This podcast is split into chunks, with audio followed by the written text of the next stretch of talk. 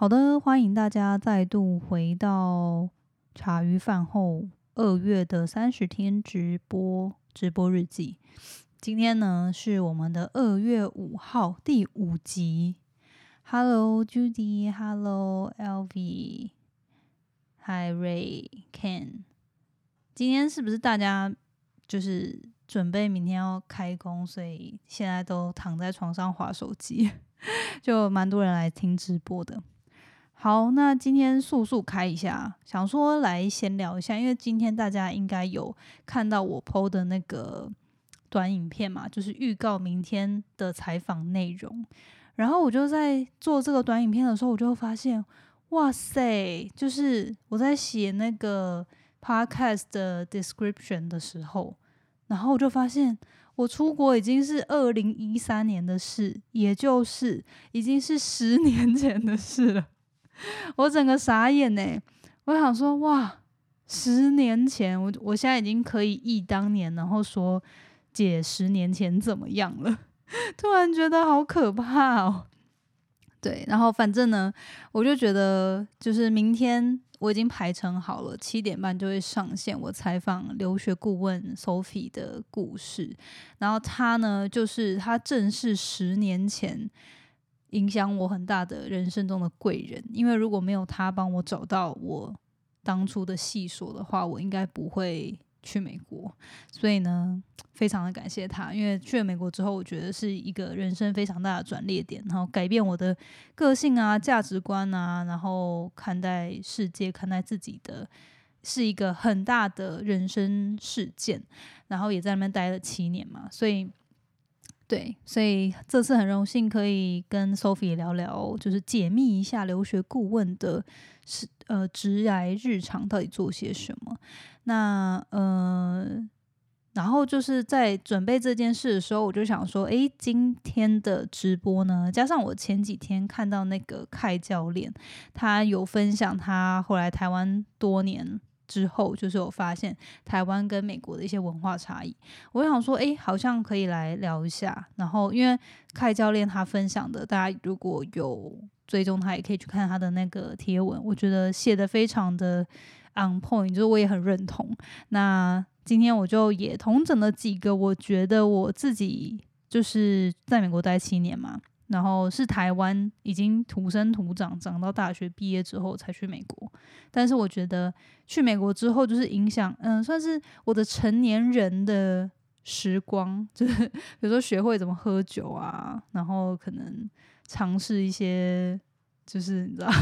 成人才会做的事情，都是在美国做。就是你知道，就是比如说。呃，旅行啦，旅行之类的，有人跟我笑笑那么大声，就是旅行，然后呃，自己出国旅行，自己出差找工作，转职，好，然后当然还有一些比较有趣，比如说我学会喝酒，就是在美国学会的之类的，然后呃，第一次搭游轮呐，然后呃，还有什么，就是尝试，比如说。呃，抽一些呃，那些就是在美国旧金山合法的东西呢，就是也是在美国出体验这样。所以我觉得在美国的日子回拉回来，今天要讲的，就我觉得也算是对我来说影响我蛮大的吧。因为我的成年时光，就我的入职场、入社会这个社会化的过程，是在一个就是在美国的文化之下。就你又大笑。好，大家知道就知道哈，如果不知道不要问太多。对，那反正就我就想说，哎，好像可以聊一下我自己感觉到的一些文化差异啦。那尤其加上加上就是过去这三年，快三年，两年多回来台湾嘛，我觉得回来台湾真的又是在接受一次文化冲击，哎，而且是一个就是以快三十岁、三十出头的角度回来，然后就觉得哇，就是。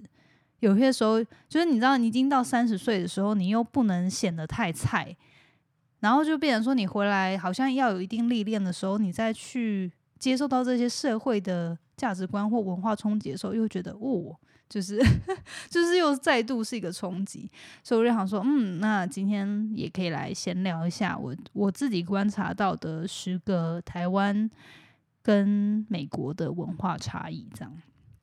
好，大家如果你有去过美国，或者是你有很密切在看一些美剧啊，关注美国文化的，如果你有一些观察到你觉得很大的差异，也欢迎留言跟我就是分享，我待会来念也会念一下。如果大家有留言来念一下留言，这样。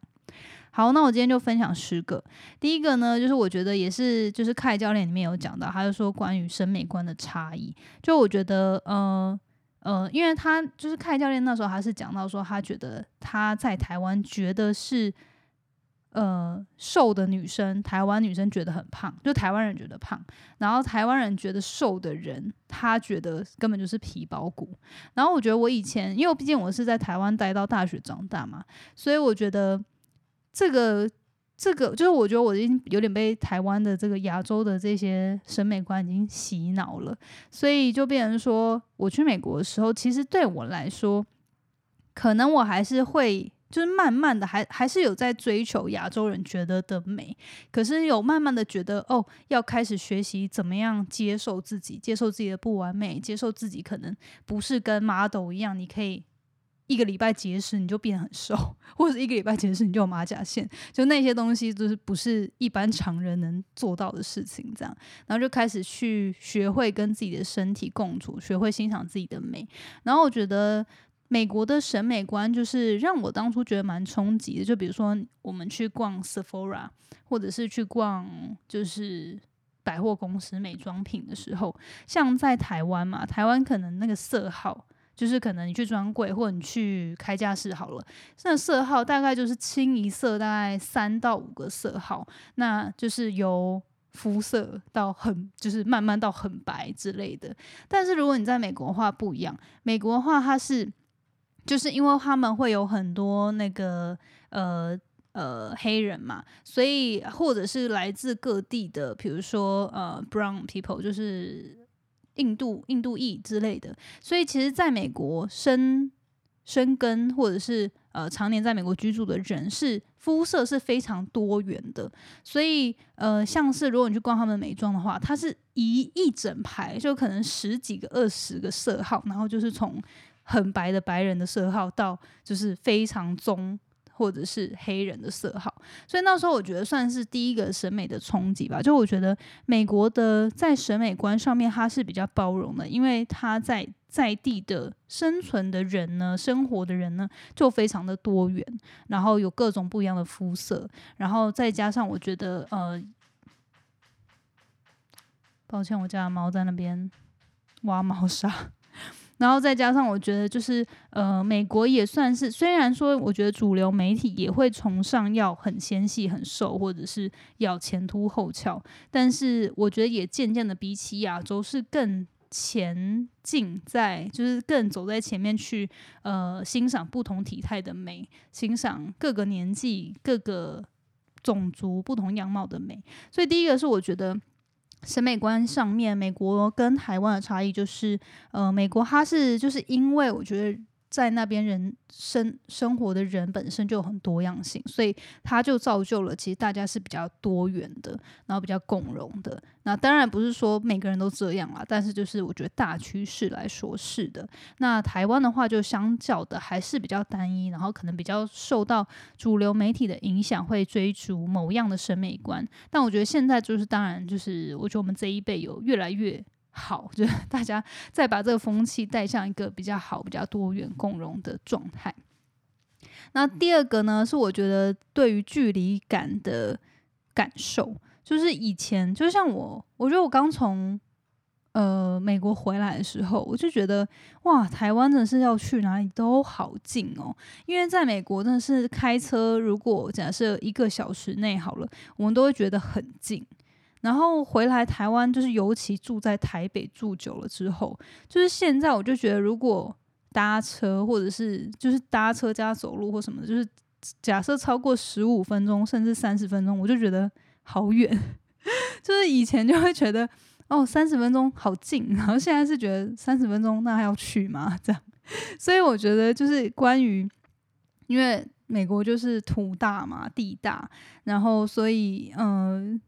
很多东西就是没有这么的密集。那回来台湾习惯台湾的便利性之后，又会觉得哇，就是通勤这件事情是那个距离感的相对性，又又会觉得。呃，就是有这个差异啦，所以相信如果大家有去过美国的话，可能就会觉得哦，就是平常他们通勤可能都是四十五分钟，甚至一个小时、一个半小时以上单趟哦。但呃，回来台湾之后就就尽量比较少。我知道其实台湾也是有些人会通勤上班，可能有些时候也是上下班要一个小时一一个小时多之类的。但是我觉得应该相对的还是比较少数啦。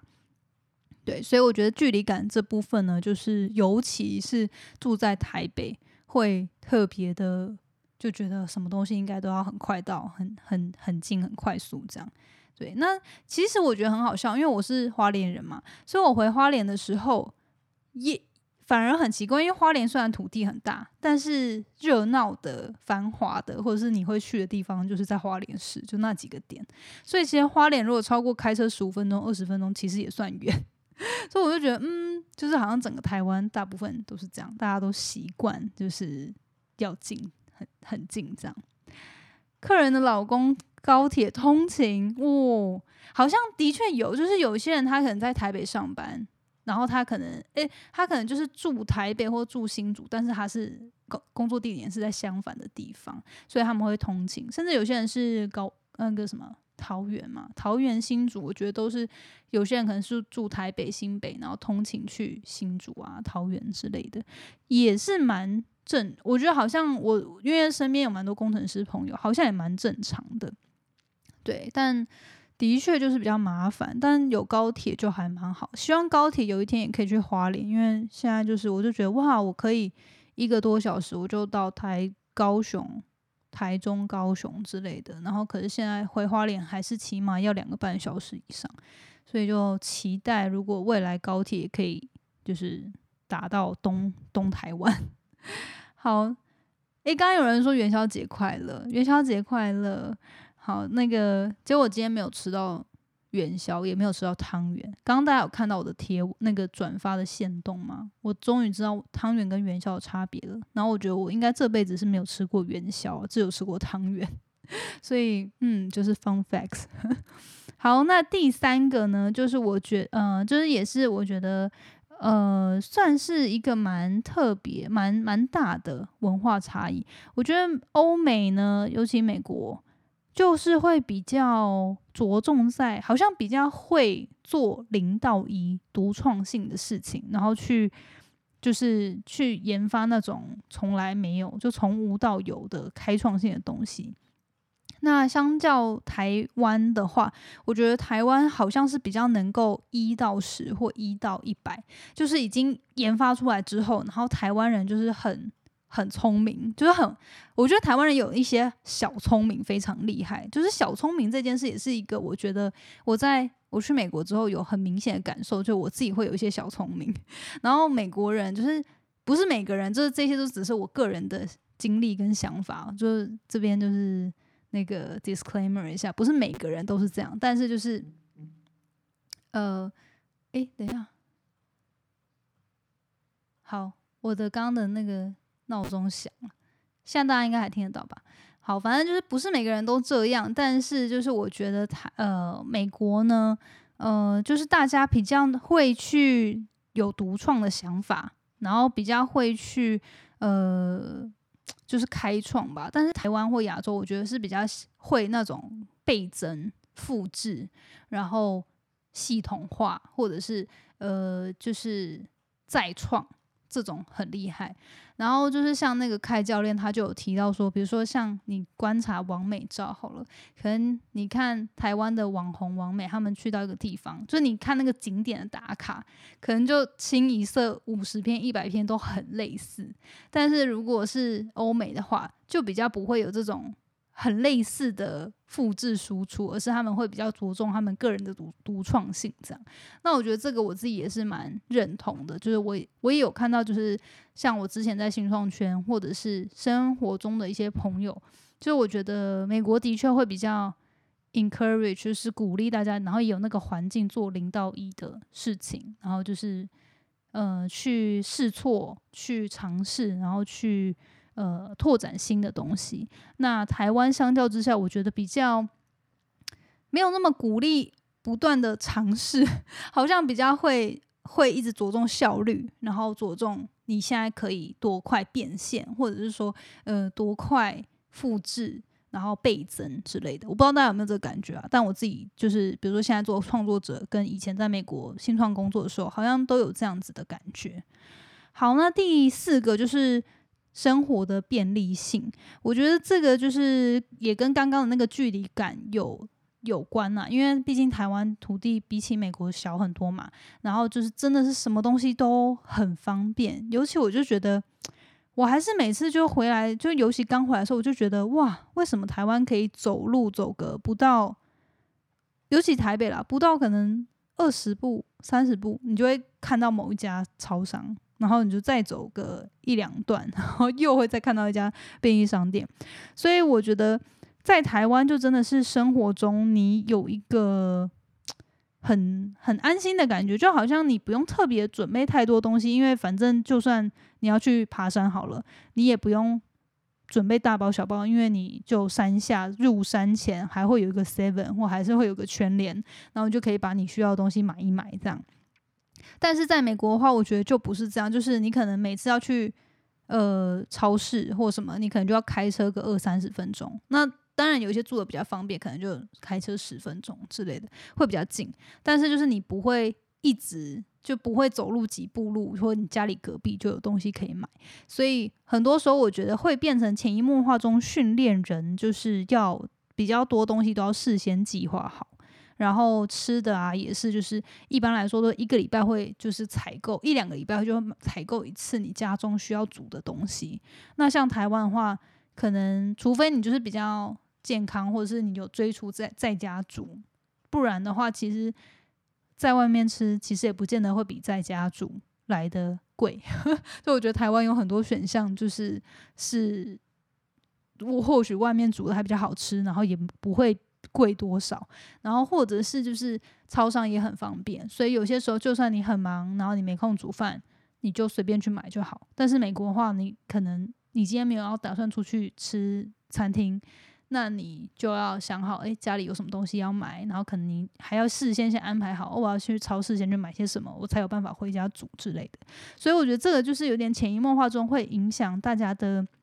生活形态吧，就会变成说，哎，其实，在台湾就真的什么都很方便。然后你要什么什么家里什么东西坏掉，你就五金行随便买。可是五金这种东西，就像台台湾像是什么小北啊，什么五金行超多。但是你看在美国的话，你真的要那些五金用品的话，你要去 Home Depot 或者你要去那种特殊的店。那那种店也不是像小北那种开二十四小时，诶，就是反正就没有这么方便。所以我觉得这也是一个还蛮明显的文化差异。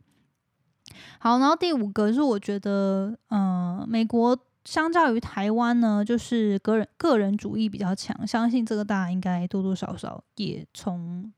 美剧啊，或者是说，哎，也听过这样。那台湾就是比较像亚洲嘛，就是我们是比较在乎家庭，家庭观念比较重，然后呃，比较受家庭群体的影响的。那我觉得这个的影响就是呃。相较于我，我我自己会觉得，在美国生活的时候，其实我不用太去在乎别人怎么看我，或是别人就是你在社交过程中，其实别人不太会去问你，就是你你可能现在人生阶段怎么样，或者是说你赚多少钱，或者是说，哎，就是一些社交上面的一些同才压力，或是一些比较，我觉得相对来说是比较少的，就可能大家就是各过各的，然后也不会有人太在乎。你有没有存到多少钱，或者是说你现在要不要结婚了，或者怎么怎么样子？就是可能真的是只有比较密切的好朋友会去询问你这些东西，但是日常的生活交际当中，其实不太会有这样子的压力。那反观，我觉得在台湾，就是大家比较会有这样子的群体压力，这样。好，然后所以我觉得这也是为什么我我一直觉得在欧美生活其实比较自在，因为就是其实大家就是自己做自己的生，呃，自己过自己的生活，然后做自己的东西，然后比较少，就是当你有交到好朋友，你才会真的去探讨比较多哦，你们个人私私下的事情。或者是你的生活规、人生啊、生涯规划，然后家庭状况、你最近状况之类的。但是平常日常生活中就不太会有这种压力。但是我觉得在台湾生活，就是就算你身边不是有人刻意去问你，你好像还是会有一种氛围，或者是你去买什么东西，然后阿姨会问你说：“哦，剪头发之类的。”然后阿姨就问你说：“哦，要结婚了没？”之类的。我不知道还是只有我这样感觉，就是我觉得这个就是也是小东西啦，就是在生活的文化中，我觉得在欧美生活是比较自在，就大家就是各过各的，然后比较不会有这样子的生活的压力，个人主义比较强。好，然后第六个是我觉得呃，在明天的访谈中我们有讲到的，就是我觉得在美国，呃，不管是不是美国人，或是你去美国生活。都会被训练成要比较积极主动，然后要比较就是主动出击。那我觉得在台湾的话，就是比较会呃比较能服服从配合，然后是比较做防守。就是我觉得台湾是比较内敛型的个性，就在大家可能在商场上面啊，在职场上面啊，或是生活交际当当中，都是比较被动防守。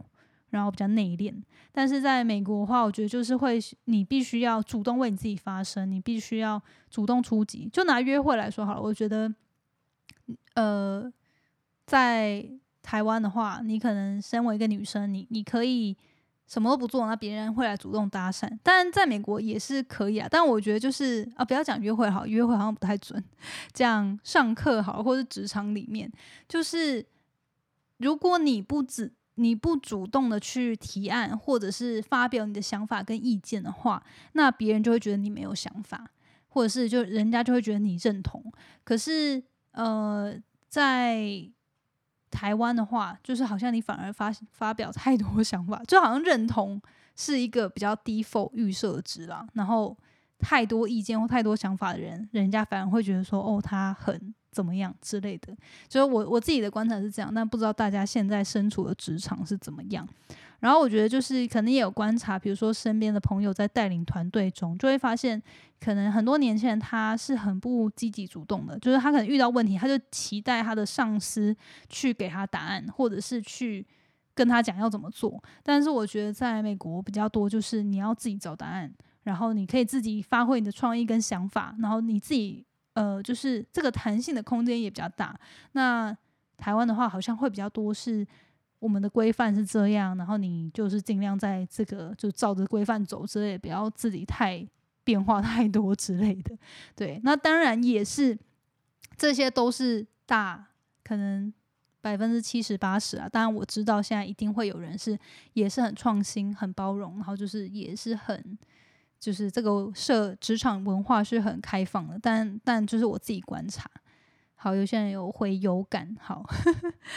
好，那我我自己，所以我我觉得就是像我当初刚回来的时候，我就会觉得说，诶，我自己以前的个性真的是在美国被训练成，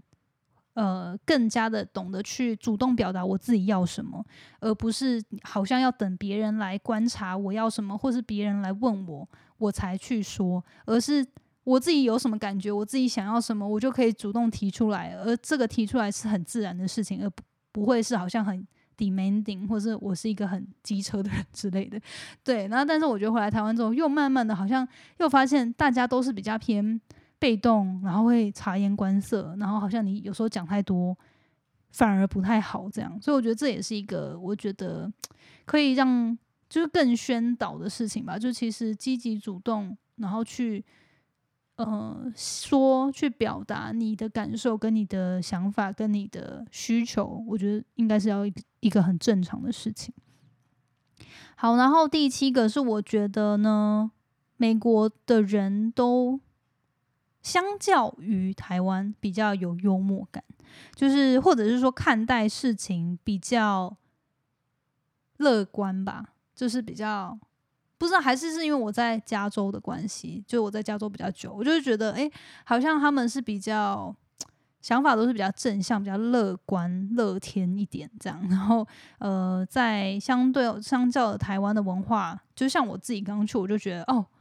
就是我我就有被说过哦，Don't be too serious。就是很多时候我是看待东西，就是我以为人家说一就是一，但是可能他就只是在开玩笑而已。但我觉得这个在沟通当中保有一些幽默感，甚至是用幽默感去化解很多的情绪啊，跟沟通上面的这种阻碍，或者是拉近距离，我觉得是一个我在美国很大的收获。就是其实很多时候不用这么的一板一眼，然后可以更。加幽默一点，是我觉得呃很棒的，在美国学到的一个一个文化的优点吧。所以这个也是现在就是尽量会希望说可以多加去运用的。这样好，然后呢，剩下最后三点，呃，第八个是。哦，刚刚就是其实这个也跟刚刚其实有点类似啊，就是家庭压力这部分。就刚刚有讲到说，其实我觉得美国是比较个人主义主义嘛。那在台湾，我觉得就是大家好像都会很紧凑的，比如说一毕业就一定要知道自己下一步要去哪，要去哪工作，或者是说要做什么，或者是说有些人是呃可能转职，或者三十岁，或是别人都在结婚的时候，就觉得好像自己一定要怎么样。就我觉得受外在社会家庭的影响是比较大的，但是相较于美国，我觉得他们是比较会呃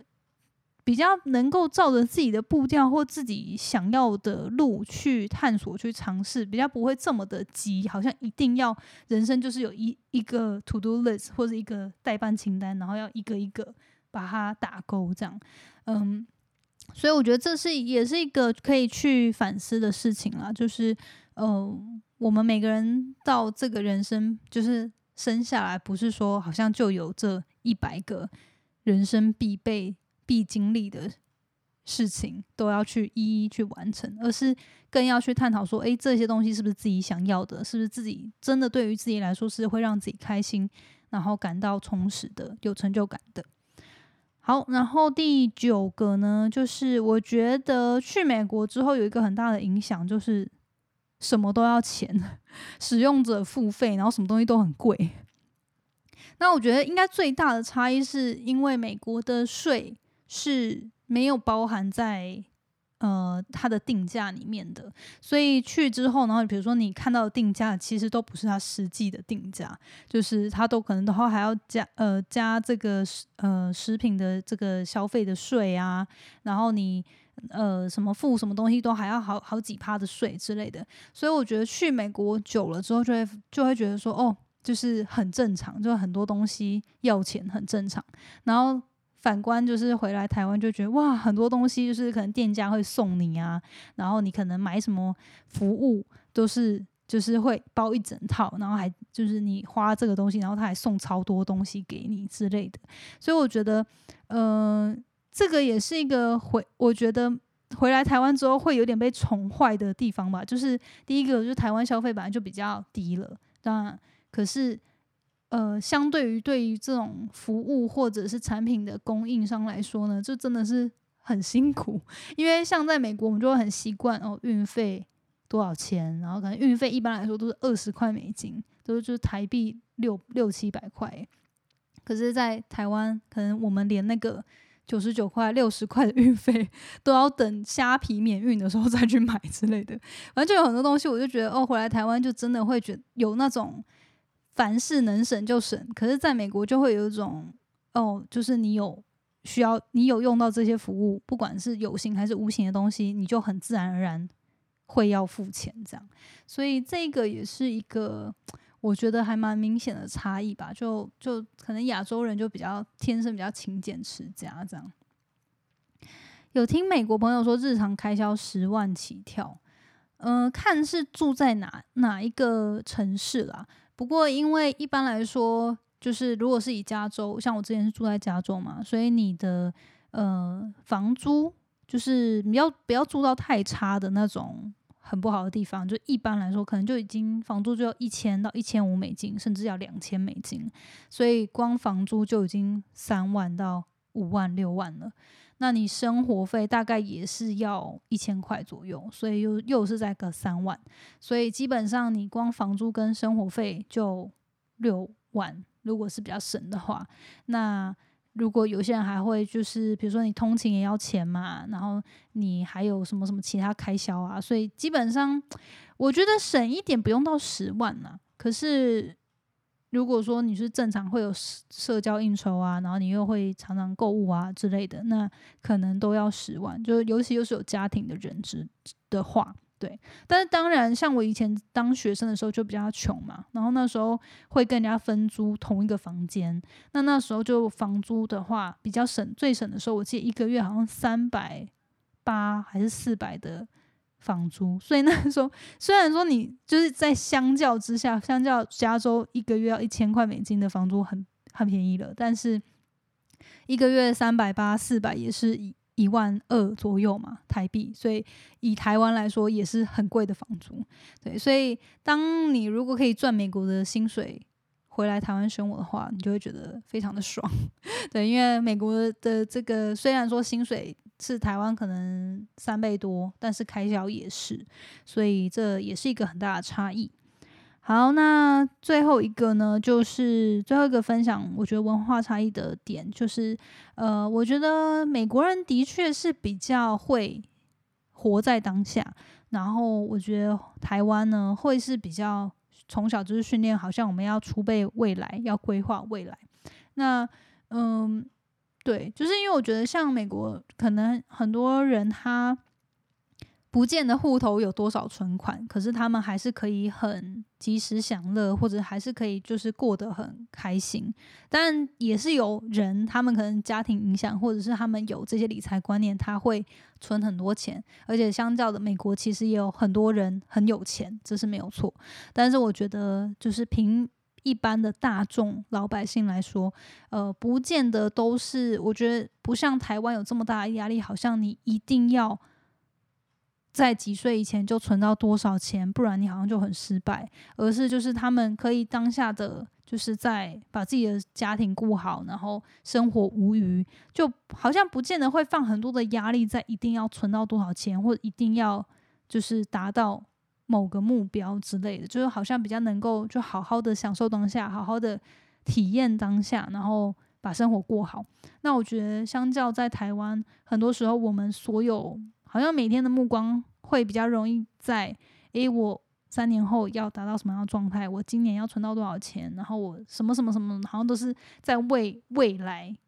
做准备或是做规划。但我觉得这样子虽然就是听起来比较有压力，但当然我觉得它也有好有不好。就是好的点就是，当然我们会比较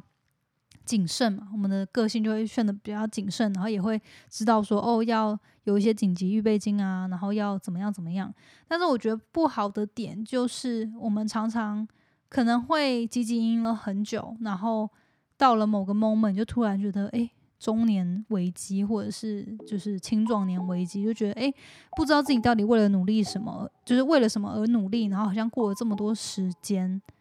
也不是在追求自己想要的。然后或许等到自己身体出状况了，家庭或是感情上有什么状况，才去反思说，诶，我为了这么努力，花了这么多时间，或过得很不快乐，到底是为了什么？所以我觉得最重要的还是要达到一个平衡啊，就是找到一个自己能够